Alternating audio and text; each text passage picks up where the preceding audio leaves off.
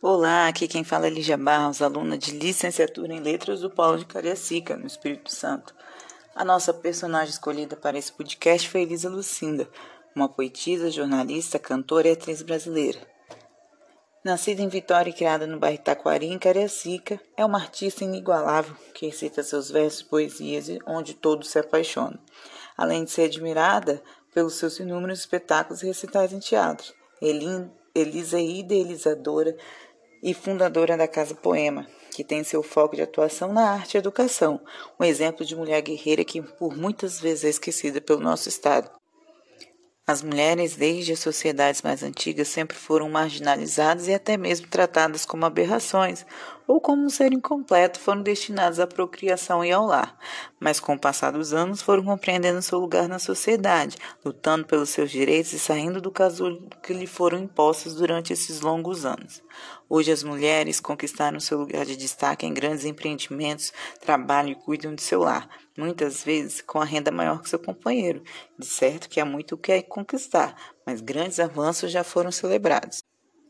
Elisa Lucinda nasceu na cidade de Vitória, no Espírito Santo, em 2 de fevereiro de 1958 e foi criada no bairro de Taquari, em Cariacica, onde desde menina recitava poesias nas festas e tinha um sonho de ser atriz.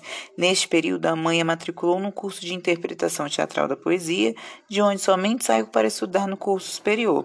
Formou-se em jornalismo em 1982 e a exercer, começou a exercer a profissão como repórter na TV Vitória, mas seus desejos de menina conduziram conduziram a trilhar outros caminhos. Em 1986, mudou-se para o Rio de Janeiro com o plano de seguir a carreira de atriz. Firme em seu propósito, ingressou no curso de interpretação teatral na Casa de Artes em Laranjeiras. Sempre sensível e talentosa, dedicou-se a apresentações teatrais em formato de sarau poético. Brilhou em vários espetáculos onde declamava poemas em sua autoria. Sua paixão pela poesia motivou a criar no Rio de Janeiro uma associação de estudos de declamação que promovem sarau, a Escola Lucinda de Poesia Viva. Seu grande sucesso no teatro é a peça Parem de Falar Mal da Rotina. Elisa também brilha no cinema nacional, com uma lista bem extensa de participações.